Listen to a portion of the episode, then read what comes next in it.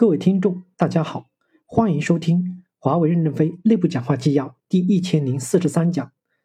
任正非在太原智能矿山创新实验室揭牌仪式后接受媒体采访纪要第一部分。本文刊发于二零二零年二月九日，山西太原。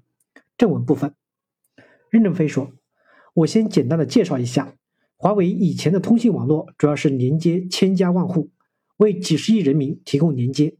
但是到了五 G 时代，主要的连接对象是企业，比如机场、码头、煤矿、钢铁、汽车制造、飞机制造，这些都是我们不熟悉的领域，所以我们在各个领域都成立了联合实验室。”以便了解这些行业的需求，这次我们在山西建立了煤矿创新实验室，是将五 G 用于矿山服务的提升。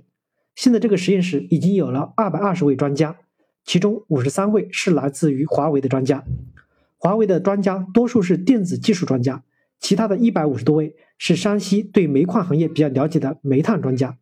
他们组成了一个联合实验室，实行双重责任制，在煤炭方面。煤炭行业带头人的话语权要大一些，在电子方面，华为的带头人的话语权偏大一些。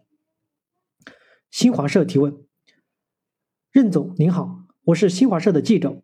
您上午刚刚进行了揭牌仪式，我提第一个问题：华为是否要拓宽举航道，实现多元化发展？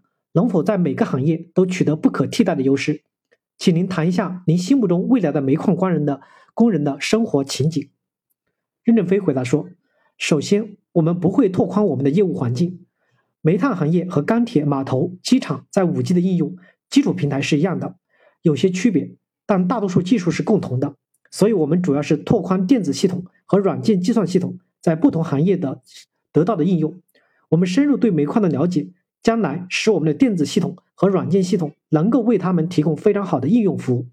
我们给煤矿提供的服务做得好的话，就给微软。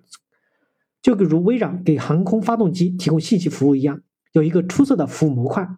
微软不会去造发动机，我们也不会去挖煤。我们能帮助煤矿行业实现少人、无人、安全、高效，让智能化采煤工作面减减人百分之六十，仅供煤矿单班入井人数减少百分之十到百分之二十。煤炭行业欢迎我们在煤炭领域中使用电子系统。